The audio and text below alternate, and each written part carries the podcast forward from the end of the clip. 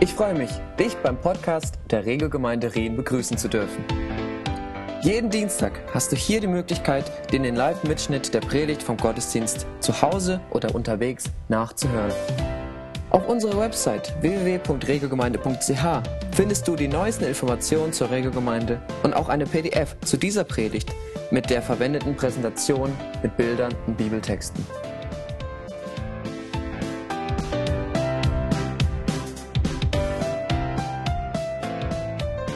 Machen Fortsetzung unserer Serie Meekness and Majesty.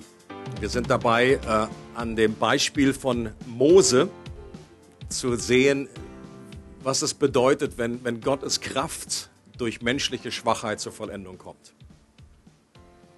Und äh, ich finde äh, schon auch in dieser Serie, dass Gott einiges am Tun ist und auch gerade von diesen Hauptüberschriften, die wir hatten, dass wir erleben auch in unserer Mitte, wie Gott mehr und mehr Mutiges tut nicht, weil wir in uns mutiger werden, sondern weil wir wissen, dass da einer ist an unserer Seite, der unglaublich stark ist, der unglaublich groß ist. Wer so einen großen Bruder damals gehabt hat, ich hatte einen, der ist drei Jahre älter. Später in den Teenie-Jahren, da waren wir, sind wir uns aus dem Weg gegangen.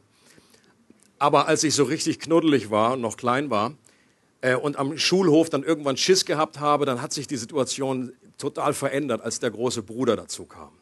Und auf, auf einmal war alles gut. Und der konnte Leuten auf den Kopf hauen. Der konnte mich verteidigen äh, und natürlich auch, auch ohne sie auf den Kopf zu hauen. Dann einfach äh, hat sich so erledigt. In den letzten beiden Predigten ging es um den Ruf Gottes. Und ohne diesen göttlichen Ruf haben wir gesehen, der unser Herz erreicht, können wir Gott gar nicht erkennen.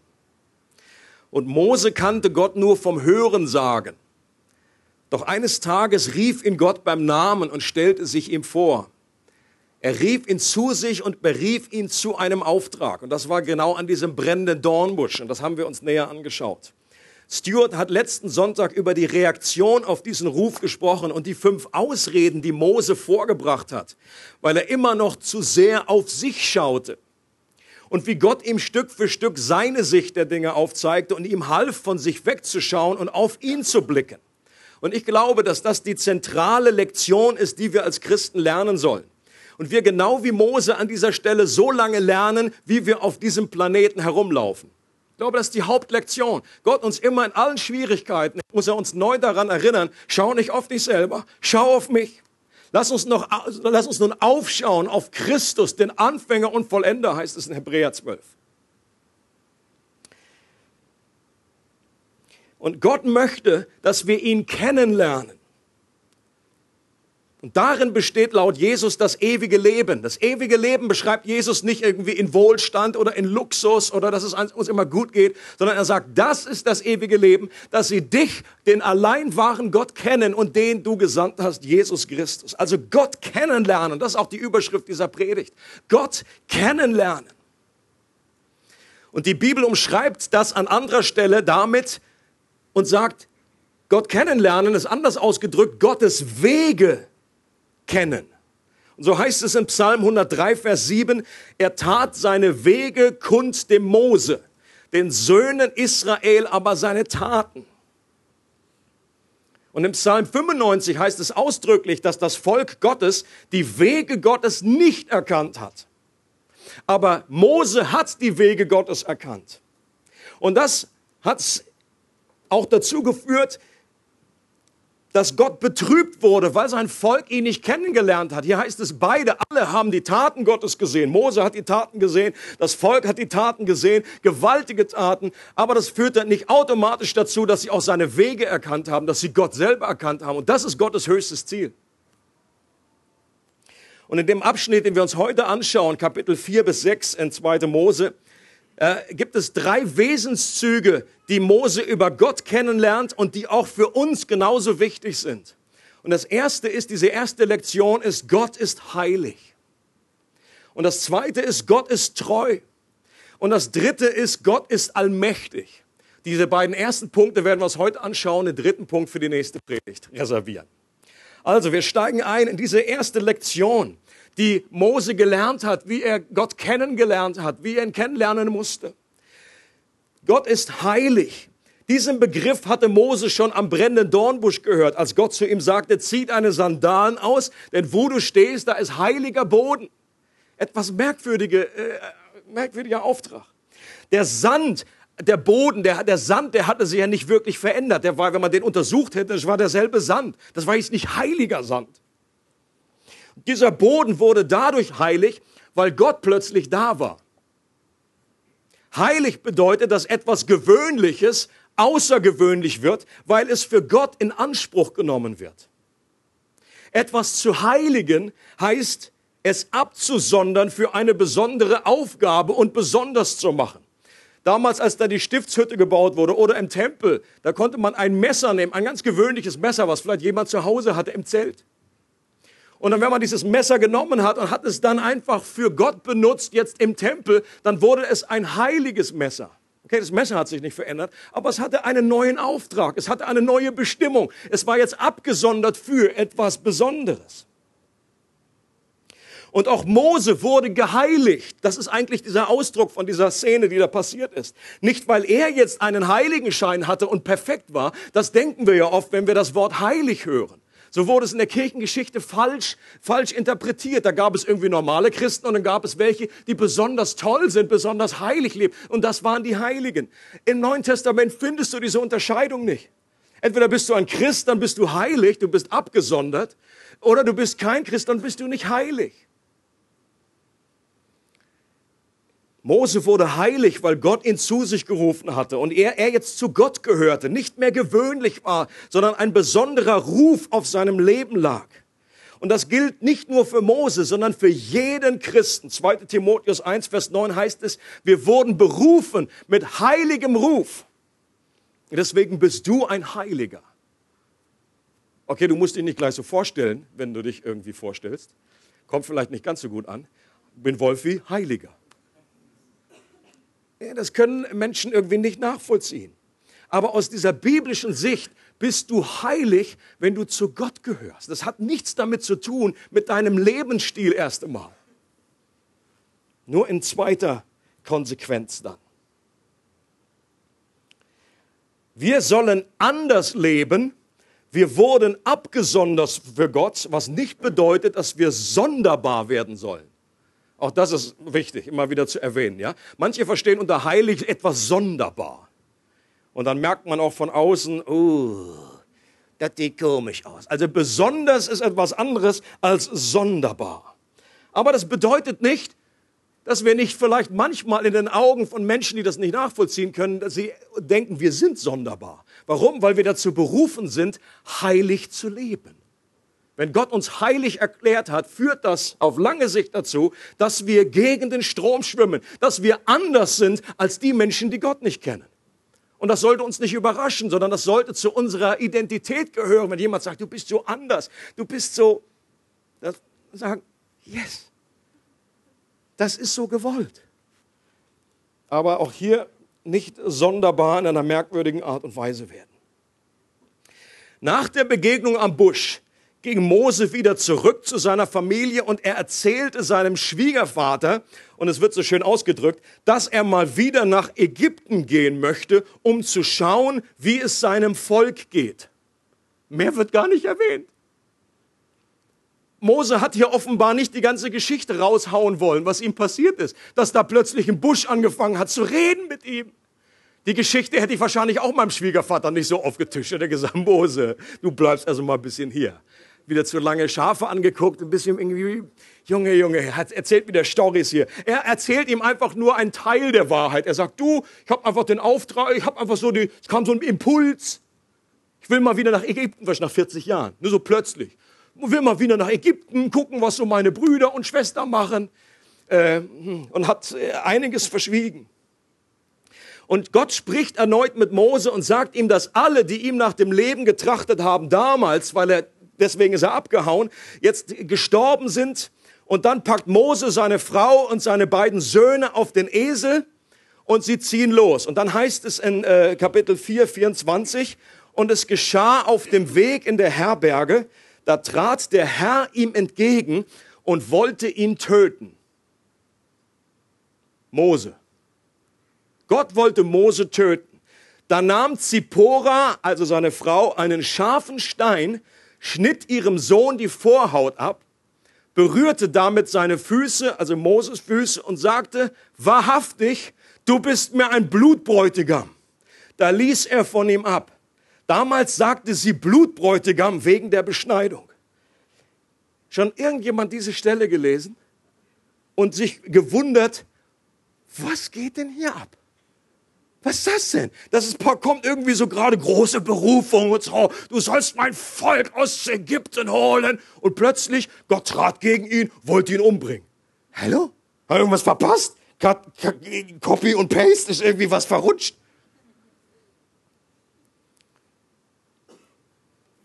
Der Gott, der Mose berufen hat, wollte ihn jetzt gerade umbringen. Was soll das bedeuten? Ich glaube, was diese Stelle aussagt, ist Folgendes. Der Herr trat ihm entgegen. Bedeutet sehr wahrscheinlich, dass Mose schlimm erkrankte und beinahe gestorben ist. Gott hat sich jetzt dann irgendwas in den Weg gestellt oder so. Es war eine Umschreibung dafür, dass er krank wurde und fast gestorben wäre. Und der Grund dafür wird uns genannt. Der Grund war, dass Mose sich einen verborgenen Bereich des Ungehorsams erlaubte. Gott hatte Abraham damals geboten, dass jedes männliche Kind als Zeichen des Bundes beschnitten werden sollte.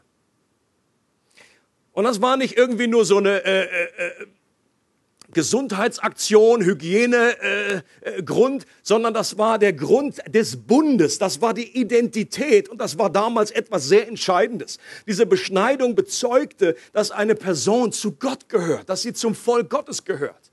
Es war also keine, äh, nicht irgendwie etwas Vernachlässigbares. Und das hatte Mose zumindest bei einem seiner Kinder nicht gemacht. Aus welchen Gründen auch immer. Doch Gott sei Dank hatte Mose eine Frau, die geistlich hellwach war und das nachholte, was Mose schon längst hätte tun sollen. Sie nimmt einen scharfen Stein und beschneidet den Sohn. Ich hoffe, er war noch ganz jung. Das ist meine innere Hoffnung. Ich will mir da keinen Zwölfjährigen vorstellen. Und dann schmeißt sie die Vorhaut Mose vor die Füße. Oder äh, in meiner Fußnote bei der Elberfelder heißt es, dass dieses vor die Füße schmeißen eigentlich eine Umschreibung ist, dass sie das Geschlechtsteil von Mose damit berührte. Das ist noch schlimmer, die Variante. Aber sorry, steht so in der Bibel. Und dann nennt sie ihn liebevoll, romantisch, romantisch zärtlich, du Blutbräutigam. Also ich glaube, mit diesem Ausdruck kommt so zum, kommt wirklich zum Ausdruck, du Depp. Ich glaube, das wäre die neue, die, die, die Volksbibelversion. Du hast hier alles verschmiert und außerdem müssen wir jetzt wieder nach Hause ziehen. Wahrscheinlich sind sie nach Hause gezogen, weil einer frisch beschnitten, der konnte sowieso nicht weiterreisen. Später lernen wir dann, dass einfach die Familie, äh, Frau und Kinder mit dem Schwiegervater wieder zu Mose gekommen sind. Also ab da ist Mose erstmal alleine getreffelt. Und was soll diese Stelle? Welches Prinzip steckt dahinter? Was bedeutet das für uns heute? Männer, man ist ein Mann, ein Mann.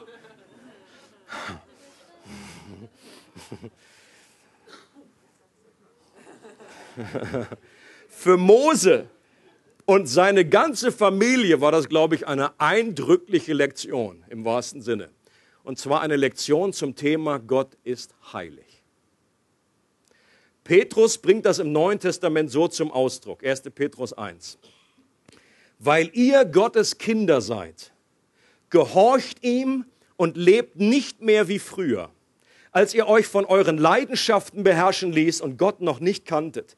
Der heilige Gott hat euch schließlich dazu berufen, ganz zu ihm zu gehören.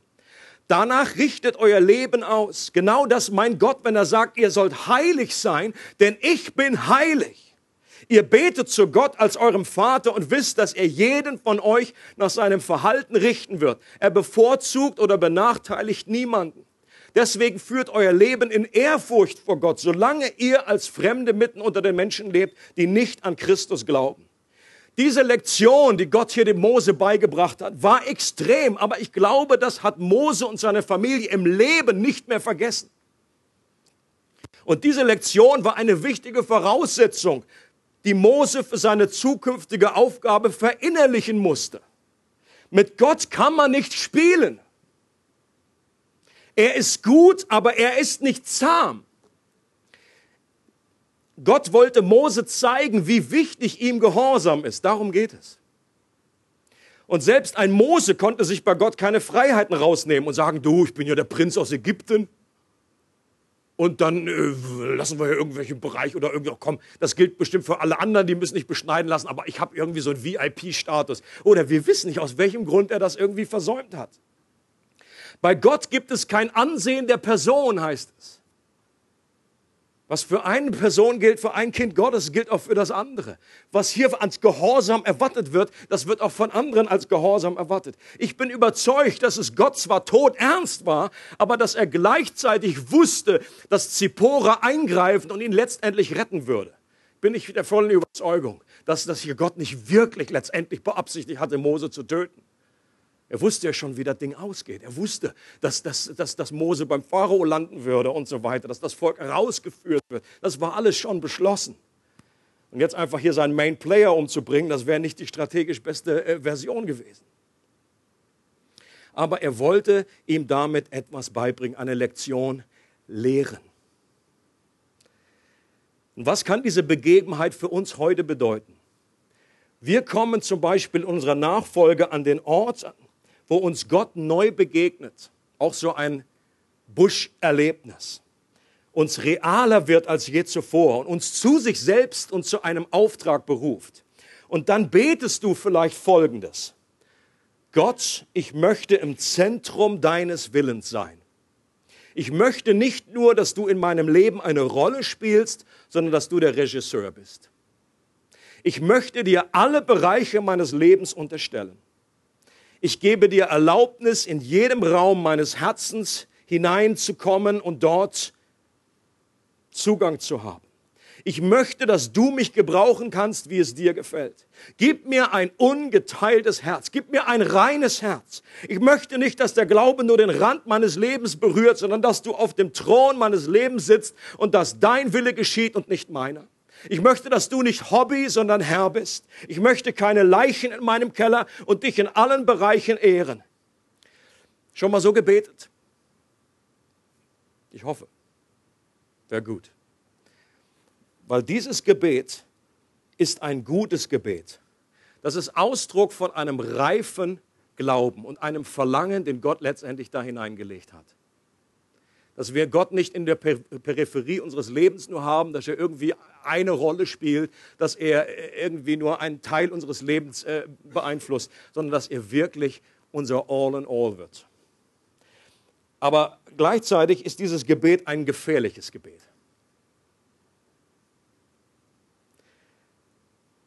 Gefährlich deshalb, Gott hat Mose einen Bereich seines Lebens offenbart, der ihm verborgen lag, weil es jetzt losging mit seinem Dienst für Gott. 40 Jahre der Vorbereitung und jetzt ging es los. Gott wollte jetzt Mose beibringen, ihm zeigen, was die Wege Gottes sind. Gottes Wesen ihm offenbaren.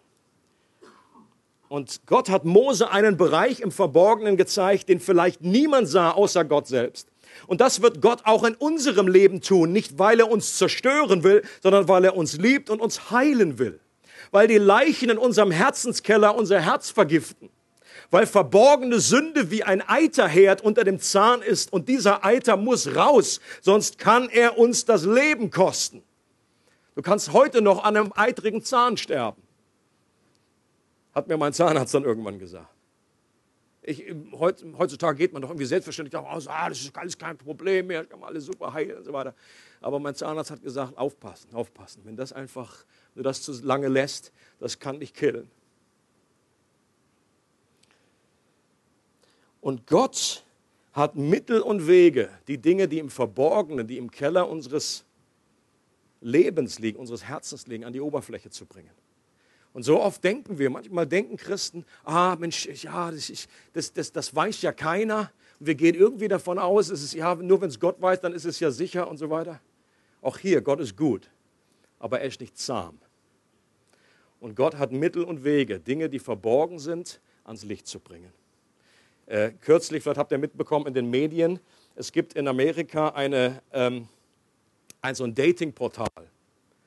Und das ging auch so in diese Richtung, äh, dass man einfach fremd geht. Fremdgehportal. Ich glaube, das war so der, der Schwerpunkt. Ähm, und was ist neulich geschehen? Äh, das, durch einen Hackerangriff wurde die komplette E-Mail-Liste äh, zugänglich. Durch die Hacker haben sich da reingehackt und die haben das einfach öffentlich gestellt. Und ich glaube, dass hinter sowas letztendlich Gottes Hand steht. Es haben einige berühmte Pastoren sind auf dieser Liste gewesen, haben sich öffentlich entschuldigen müssen. Äh, war dann nicht ganz freiwillig wenn es erstmal rauskommt, du siehst dann deine E-Mail da. Äh, einige haben gesagt, gut, wir wollten nur mal so ein bisschen gucken. Ich habe mich nicht wirklich getroffen mit jemandem, war nur Interesse. Das, das glaube ich auch soweit. Aber andere, die haben sich dann wirklich mit anderen getroffen und äh, sind, sind fremd gegangen. Ähm, und Gott tut so etwas, weil er letztendlich den Eiter aus diesem Zahn entfernen möchte. Auch wenn das unglaublich wehtut, wie das eine Wurzelbehandlung ist. Das wird keine angenehme Sache gewesen sein. Interessant ist ja, dass die Person, die Mose am nächsten stand, ihm in dieser Situation am meisten helfen konnte, nämlich seine Frau. Möglich ist, dass Zippora Mose bereits vorher auf diesen Bereich angesprochen hat. Das ist sehr möglich. Dass sie gesagt hat, Mose, du bist hier der Chef in der Familie, aber du, du hast hier deinen Sohn noch nicht beschnitten. Das ist deine Aufgabe. Da wäre vielleicht auch zu erklären, warum er so aufgebracht war. Du Blut-Ehemann. Blutdepp. Bist ja fast abgeratzt. Um weisen Rat zu hören, um die Stimme Gottes zu hören, müssen wir gar nicht weit reisen. Habt ihr das gewusst? Wer möchte die Stimme Gottes hören in seinem Leben? Wer möchte weisen Rat hören? Ein Prediger hat mal gesagt, dass er die ganze Welt bereist hat, und er ist auf irgendwie jede Konferenz gepilgert, die es damals gab, weil er wollte, dass Gott neu zu ihm redet und ihn mehr gebraucht. Er hatte einen Hunger in sich. Er sagt, Gott, ich möchte einfach mehr Vollmacht. Ich möchte, dass mehr passiert, dass du wieder neu zu mir redest. Und dann ist er rumgetreffelt und hat unglaublich viel bezahlt, Geld investiert, Zeit investiert. Und er kam dann zu, dem Erge zu der Erkenntnis, dass er von Gott immer wieder nur das gehört hat, was seine Frau ihm zu Hause schon lange vorher gesagt hatte. Hätte er sich sparen können. Aber das braucht auch Demut, das zu hören oder hören zu wollen. Mit Kritik gut umzugehen, braucht ein gewisses Maß an Demut und Reife. Stimmt das? Wenn jemand dich auf irgendwas anspricht und das ist dann äh, die Aktion oder die Initiative liegt bei dem anderen, äh, dann ist immer gut, wenn man sagt, du, ich also was man nach außen sagen sollte, wäre auch immer vielen Dank, dass du den Mut gehabt hast, das mir zu sagen. Und dann innerlich so, oh nein, nein, jetzt habe ich mich auch noch dafür bedankt.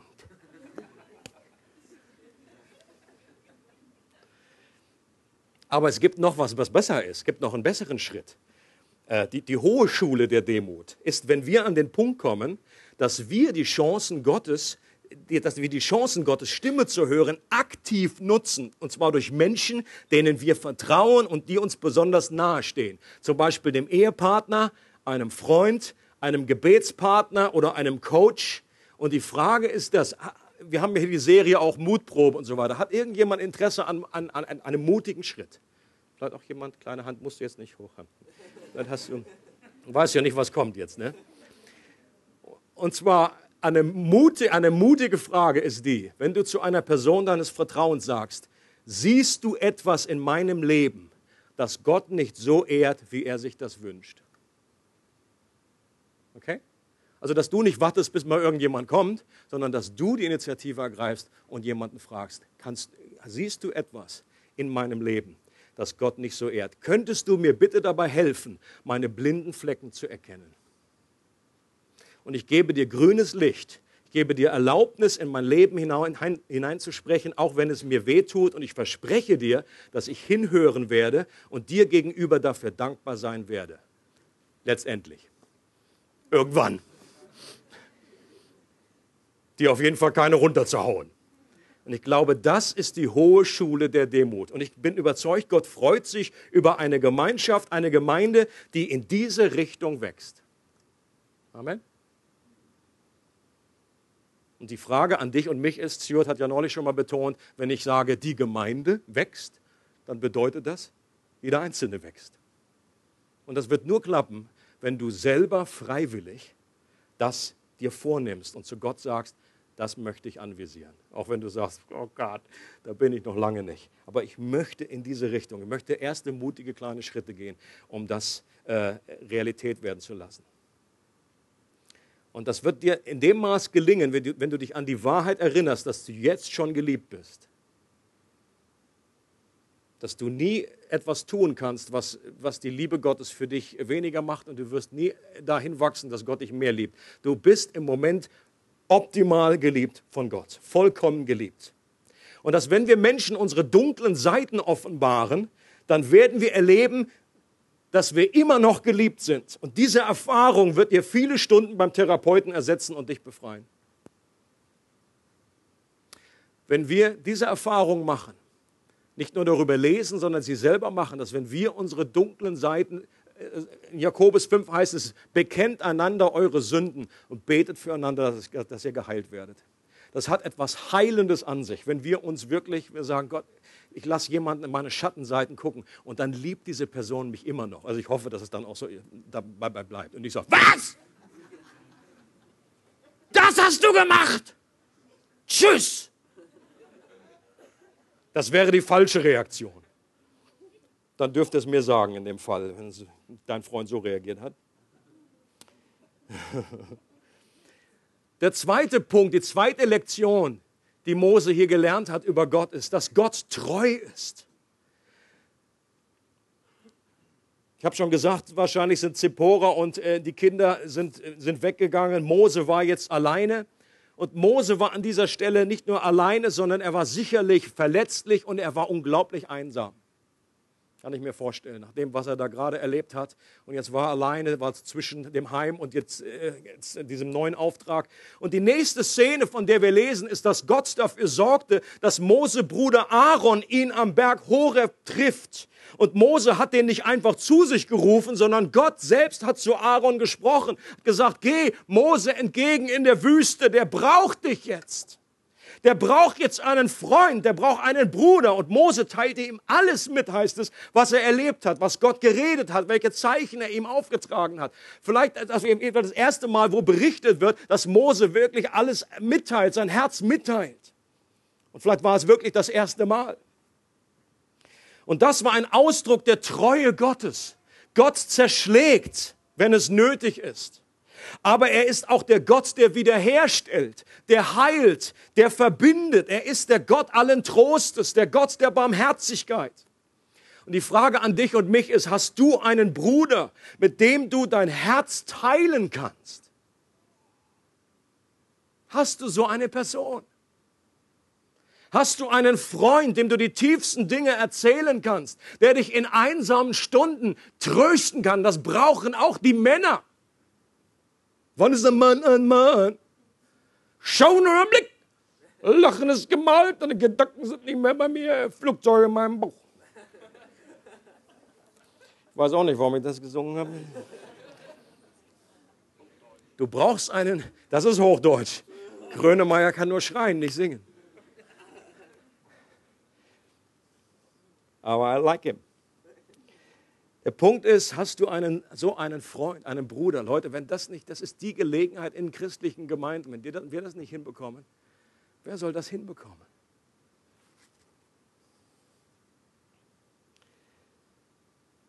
Und denk dran, die beste Art, um so einen Freund zu finden, ist, selbst solch ein Freund zu sein. Sei du selber so ein Freund für andere. Das ist die beste Möglichkeit, dass wir das finden für uns. Und dann gehen Mose und Aaron zu den Ältesten der Hebräer in Ägypten und teilen ihnen den Auftrag Gottes mit. Und das läuft am Anfang auch alles nach Plan. Und die Ältesten und Mose und Aaron hatten vielleicht gedacht, boah, das läuft ja alles wie geschmiert hier, klasse. Wenn Gott so auf unserer Seite ist, was soll da noch schiefgehen? Das wird einfach ein klasse Ritt. Wir gehen ja jetzt zum Pharao und morgen sind wir hier draußen. Yippie! Doch dann gingen Mose und Aaron zum Pharao und von da an ging alles fürchterlich schief. Das war so hier. Der, das ging den Bach runter. Das war so diese, es wurde immer der Tag, der hat schon beknackt angefangen und er wurde noch beknackter. Manche Ausleger sagen, dass Mose hieran nicht ganz unschuldig ist, weil er Gott wiederum nicht ganz gehorcht hatte.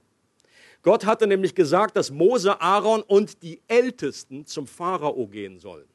Und dass er höflich darum bitten sollte. Im Hebräischen ist wirklich ein Bitte drin, in manchen englischen Übersetzungen auch. Sagt Bitte. Und dass sie nur drei Tage in die Wüste ziehen dürfen. Das sollte die Bitte sein.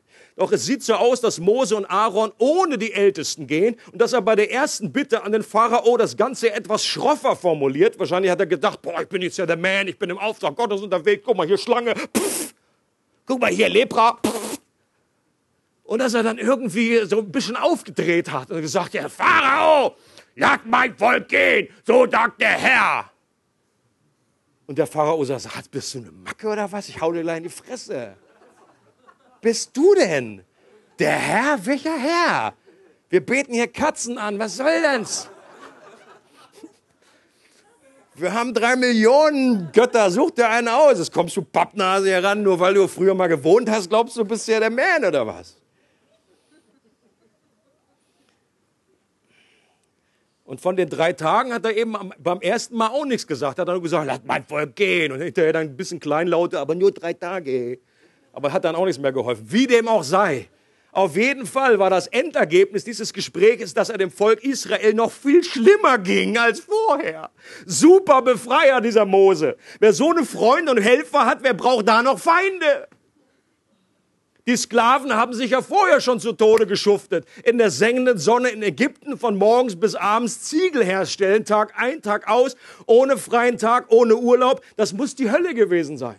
Und durch Moses Besuch kommt der Pharao zum Schluss, offenbar haben die immer noch zu viel Zeit, um sich Gedanken über Anbetung in der Wüste zu machen. Wollen noch so ein kleines Seminar einschieben. Worship in the Wüste. Hammertitel. Und dann werde ich mal dafür sorgen, sagt der Pharao, dass sie sich die Materialien jetzt selber beschaffen müssen. Die können sie selber, was sie vorher hat er das alles hingelegt gehabt. Jetzt sollen sie dieselben Ziegelanzahl herstellen, ohne dass ich ihnen die Häcksel dafür gebe. Pff. Viel Spaß beim Worshipen. Das war jetzt nicht nur eine extrem schwere Aufgabe, das war es vorher schon. Jetzt ist es eine unmögliche Aufgabe. Die Arbeit, so heißt es äh, äh, in der Bibel, die Arbeit soll schwer auf ihnen lasten, damit sie daran zu schaffen haben und nicht auf trügerische Reden achten. Und weil sie das gar nicht leisten konnten, wurden sie geschlagen und ausgepeitscht. Und dann gingen die hebräischen Aufseher zum Pharao und beschwerten sich, haben gesagt, was soll das bitte? Wir sind ja hier schon am Absterben und du drehst hier noch am Rad. Und er antwortete, weil ihr ein faules Pack seid, das Flausen im Kopf hat. Das ist jetzt noch meine Umschreibung. Aber faul hat er wirklich gesagt. Und weil ihr eurem Gott in der Wüste opfern wollt, raus mit euch. Und jetzt stellt euch die Szene vor, diese Aufseher, die gehen raus aus dem Palast und dann treffen sie, heißt es, auf Mose und Aaron. Und ich glaube, bis dahin haben die noch gar nicht geschnallt gehabt, was, warum hier dieser Fluch über ihr Leben kam. Aber jetzt sehen sie Mose und Aaron und zählen eins und eins zusammen. Die sind ja nicht bescheuert. Die wissen ganz genau, super. Die beiden, Tick, Trick und Track hier. Denen haben wir das zu verdanken. Und dann heißt es in Kapitel 5, und sie sagten zu ihnen, der Herr sehe auf euch und halte Gericht darüber, dass ihr unseren Geruch beim Pharao und bei seinen Hofbeamten stinken gemacht habt, indem ihr ihnen das Schwert in die Hand gegeben habt, uns umzubringen. Oder die haben die verflucht. Ich habe gesagt, können wir uns vorstellen, was da für eine unterkühlte Stimmung in der Luft lag. Wie sich die Hebräer gefühlt haben müssen.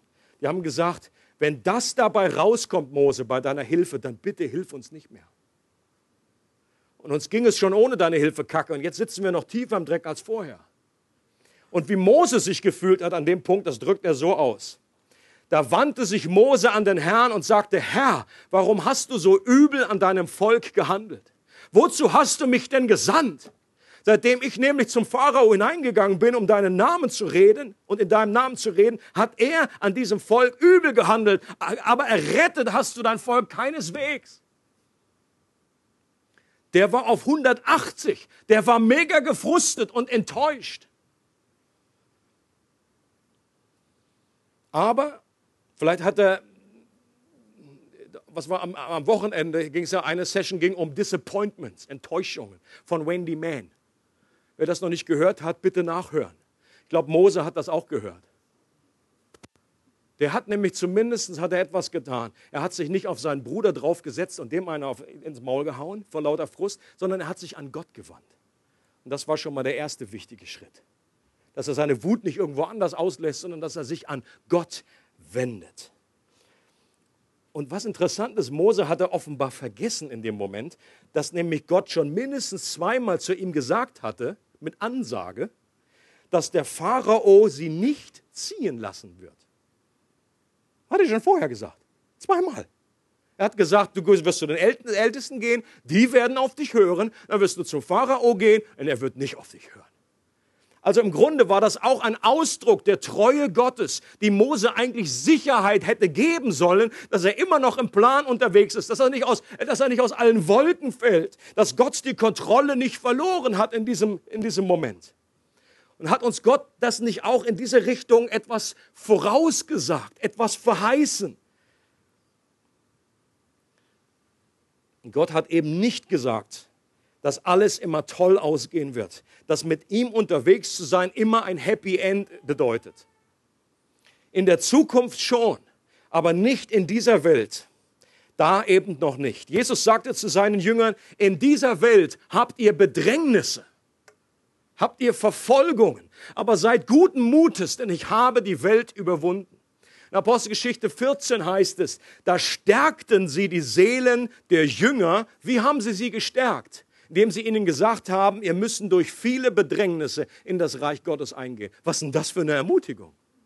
Hammer. Wir würden da was anderes äh, erwarten. Wir würden sagen, ja, Jesus ist der starke Turm und er passt auf euch auf. Und wenn der Tornado kommt, dann äh, macht er so die Kurve. Nein, es ist eben eine Ermutigung, wenn Gott uns schon vorher sagt, dass das Leben einfach nicht nur auf Rosen gebettet ist, auch mit dem Glauben nicht alles nur super läuft. Wenn wir das nicht wissen, dann wird unser Herz finster werden, dann werden wir zynisch werden, dann werden wir daran kaputt gehen. Deswegen ist es eine Ermutigung, wenn wir wissen, mit Leid richtig umzugehen.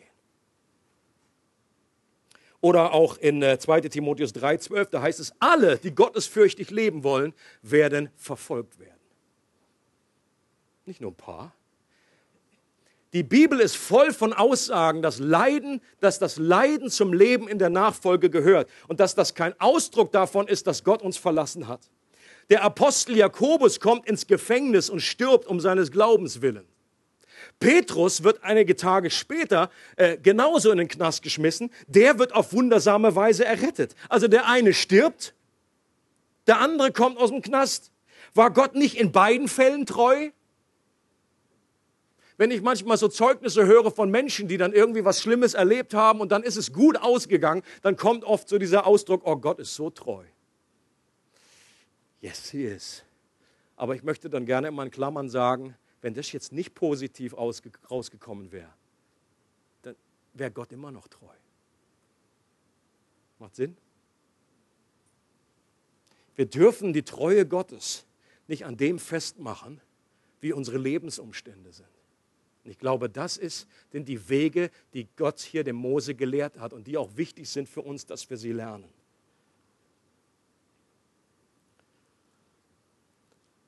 Gott ist auch dann treu, wenn die Dinge nicht so laufen, wie wir uns das vorstellen. Und manchmal sind eben Veränderungsprozesse nötig, die nur in unserem Leben, die nur durch Leiden möglich sind weil Leiden uns an den Punkt des Zerbruchs bringt. Ein Punkt, der die Voraussetzung dafür ist, dass Gott in uns und durch uns wirksam werden kann. Denn seine Kraft kann nur in unserer Schwachheit zur Vollendung kommen, wie wir schon so oft gehört haben. Und diese Schwachheit, die erfahren wir im Leiden. Leiden kann zum Beispiel die schmerzlich lange Zeit sein, in der scheinbar nichts passiert und Gott nicht eingreift. Hier ist ein, äh, ein Vers, den ich immer wieder lese, den du oft liest äh, in dem Zusammenhang äh, mit dem Exodus, da heißt es, Gott sagt zu Mose, ich habe das Elend meines Volkes in Ägypten gesehen und sein Geschrei wegen seiner Antreiber habe ich gehört. Ja, ich kenne seine Schmerzen und ich bin herabgekommen, um es aus der Gewalt der Ägypter zu retten. Das ist einmal eine wunderbare Umschreibung, dass Gott sieht, dass Gott hört und dass Gott mitfühlt. Aber wisst ihr was? Jedes Mal, wenn ich diesen Abschnitt lese, das entsteht ein innerer Kommentar in mir und der hört sich so an. Das wurde aber auch Zeit. Denn das Volk Israel war, war 430 Jahre in Ägypten. Und man rechnet, dass so diese Gunstzeit, nachdem Josef da war und dann waren sie berühmt, da ging es ihnen alle gut, ging ungefähr 200 Jahre. Dann sind es 230 Jahre, dass sie in Sklaverei gelebt haben, dass sie zu Gott gerufen haben. Und Gott, hol uns hier raus. Und dann sagt Gott eines Tages, ich habe den Ruf gehört und ich komme jetzt runter. Nach 230 Jahren. Leute, das sind die Wege Gottes, die so anders sind als wir, aber die uns dazu bringen, dass wir sagen, meine Güte, was hast du für ein Timetable? Das ist für uns Menschen schwer zu verstehen, schwer einzuordnen. Oder dieser Ausdruck, den finde ich auch klasse, hier in Exodus 19, da sagt Gott zu Mose, ihr habt gesehen, was ich den Ägyptern angetan und wie ich euch auf Adlerflügeln getragen und euch zu mir gebracht habe. Wenn du die Story liest, wie das vonstatten gegangen ist, wie viel Leid und wie viel Anstrengung und wie viel Hoch und Tief und das war eine Achterbahnfahrt. Und dann liest du diese Beschreibung von Gott aus seiner Perspektive auf Adlersflügeln. Also das klingt ein bisschen romantischer als das, was die in Reality erlebt haben. Und ich glaube, dass wir unser Leben auch, wenn wir das manchmal angucken und denken, meine Güte, wo ist Gott? Aus der ewigen Perspektive wird auch Gott sagen können, guck mal, wie ich dich auf Adlersflügeln getragen habe. Und wir werden zustimmen. Aber auch hier, wir, wir, wir, wissen, ich glaube, es gibt, schon, habt ihr schon sicherlich öfter mal gehört, wenn, wenn eine Adlermutter äh, da wirklich seine Kinder, auch die kacken sich erstmal in die Hose. Denn wenn, wenn, die, wenn die Mutter die Kinder dann einfach aus dem Nest schubst, dann geht das erstmal so und die wissen gar nicht, dass sie fliegen können. Das ist so, und dann macht die Flügelchen auf. Was? Schon kurz davor, mit dem Stachel da irgendwo einzuschlagen, mit dem Schnabel. Und dann, wenn es beim ersten Mal nicht geht, dann kommt die Adlermutter und fliegt unter sie und hebt sie wieder auf. Dann geht es von vorne los. Und ich glaube, das ist, hat so ein bisschen Vergleich, Ähnlichkeit zu dem, was wir erleben. Wir machen uns auch oft in die Box und denken, Gott, wo bist du? So in letzter Minute kommt er und hebt uns wieder hoch. Und deshalb gehört auch zu unserer Erfahrung, dass Dinge manchmal erstmal schlimmer werden, bevor es besser wird. Wenn wir Gott folgen und das tun, was er will, dann ist das, ist das keine Garantie dafür, dass alles sich sofort erfolgreich zum Guten wendet. Das beste Beispiel ist Josef in der Josef-Geschichte. Meine Güte, der hat der Versuchung widerstanden. Die Frau von dem Potiphar, die baggert ihn da an ohne Ende. Nicht nur einen Tag, sondern tagelang gesagt, komm, Schützi, komm, Schnucki, Schnucki, komm ins Bettchen machen, kuschel, kuschel. Der Vater ist gerade weg, der ist zu Hause, der ist da irgendwie, der sammelt irgendwie Weizen ein. Komm, wir können hier schön kuscheln. Und Josef sagt, nee, im Leben nicht. Der hat mir hier alles anvertraut. Ich bin die rechte Hand von ihm und ich werde mich nicht versündigen. So, und dann, was geschieht? Aus seiner Situation, du musst dir in seine Lage versetzen. Du gehorchst Gott. Und als Konsequenz dafür wirst du falsch beschuldigt, weil sie dann ruft, Vergewaltigung, Vergewaltigung. Und nichts ist passiert. Und er kommt in den Knast und ist jahrelang im Knast, weil er Gott gehorcht hat. Sieht nicht so nach Segen aus. Aber letztendlich, auch aus dem Rückblick erkennen wir, das gehörte alles zum Plan Gottes. Gott möchte manchmal testen, ob wir ihm treu bleiben, wenn sich der Segen nicht sofort einstellt. Und ob wir auch dann noch an seiner Treue glauben, wenn unsere Erfahrung etwas anderes schreit. Ich lese an der Stelle nochmal eine meiner oder Lieblingsstories hier von Larry Crabb, habe ich schon mal vorgelesen, passt hier sehr gut. Larry sagt, die Krabbe, als ich drei Jahre alt war, wohnte unsere Familie vorübergehend im großen, aber alten Haus meiner Großeltern. Die einzige Toilette befand sich im zweiten Stock. An einem Samstagnachmittag, es muss ein Samstag gewesen sein, wo mein Vater zu Hause war, beschloss ich, ich sei jetzt groß genug, um die Toilette auch ohne fremde Hilfe zu benutzen. Ich kletterte die Treppe hinauf, verriegelte hinter mir die Tür und kam mir für die nächsten paar Minuten sehr erwachsen vor. Dann wollte ich wieder hinaus, aber ich bekam die Tür nicht auf. Ich versuchte es mit all der Kraft meiner drei Jahren, aber ich schaffte es nicht. Ich geriet in Panik. Ich musste den Rest meines Lebens hier in der Toilette verbringen. Und plötzlich fühlte ich mich wieder wie ein sehr kleiner Junge. Meine Eltern, vermutlich auch die Nachbarn, hörten mein verzweifeltes Geschrei. Was ist los? rief meine Mutter durch die Tür, die sie von außen nicht öffnen ließ. Bist du gefallen? Hast du dir den Kopf angeschlagen? Ich krieg die Tür nicht auf, brüllte ich. Mein Vater war bereits in die Garage gerannt, riss die Leiter vom Haken und lehnte sich an die Hauswand genau unter dem Toilettenfenster. Mit seiner Kraft als erwachsener Mann stemmte er es auf, kletterte in mein Gefängnis, ging an mir vorbei, drehte den Schlüssel auf und machte die Tür auf. Danke, sagte ich und lief davon zum Spielen. So ähnlich funktioniert auch das Leben des Christen, dachte ich lange Zeit. Wenn ich irgendwo feststecke, versuche ich erst einmal mich selbst zu befreien. Wenn das nicht geht, rufe ich im Gebet um Hilfe. Gott hört dann mein Geschrei. Hol mich hier raus, ich will spielen. Er kommt und öffnet die Tür. Manchmal tut er das tatsächlich. Aber jetzt, wo ich nicht mehr drei Jahre alt bin, sondern auf die 60 zugehe, ich glaube inzwischen 70, erkenne ich, dass der Glaube nicht ganz so funktioniert. Und ich frage mich, sind wir zufrieden mit Gott? Mögen wir ihn noch, auch wenn er die Tür nicht aufschließt? Wenn eine Ehe nicht heil wird, wenn die Kinder weiter rebellieren, wenn Freunde uns im Stich lassen, unser bequemes Leben von finanziellen Problemen bedroht wird, der Gesundheitszustand sich trotz unseres Betens verschlechtert, die Einsamkeit stärker wird und die Depression tiefer, weil eine gesegnete Arbeit aufgegeben werden muss? Lieben wir Gott auch noch, wenn er zwar durch das kleine Fenster in unser finsteres Kammer klettert, aber dann nicht vorbeigeht, um den Schlüssel zu drehen, den wir selbst nicht bewegen können? Stattdessen hockt er sich auf den Boden und sagt, komm, setz dich zu mir. Offenbar ist er der Meinung, für mich sei es wichtiger, dass er zu mir gekommen ist, als dass er mich endlich zum Spielen rauslässt. Als Jesus starb, wurde es auch erstmal viel schlimmer, bevor es wieder besser wurde. Obwohl Jesus immer treu geblieben ist und nie untreu wurde. Er hatte seinen Vater angefleht im Garten, dass dieser Kelch des Leidens an ihm vorübergehen kann, wenn es irgendwie möglich ist. Aber dann hatte er letztendlich gesagt, Vater, dein Wille geschehe. Die Bibel macht deutlich, dass es letztendlich nicht die Juden oder die Römer, auch nicht der Teufel war, der Jesus umbrachte, sondern dass es der Vater selbst war, der Jesus entgegentrat, wie er das bei Mose tat. Aber diesmal gab es keine Rettung in letzter Minute, keine Frau, die für Jesus rettend eingriff. Selbst der Vater blieb passiv und nicht anwesend scheinbar. Doch genau das war Gottes Plan, dass Jesus sich mit unserer Untreue identifizierte, unsere verborgenen Sünden in sich aufnahm und an unseren eiternden Verunreinigungen stirbt, damit Gott uns vergeben kann und uns gnädig begegnen kann und wir nicht vor seiner Heiligkeit verglühen. Die Strafe lag auf ihm, damit wir Frieden haben und durch seine Wunden sind wir geheilt.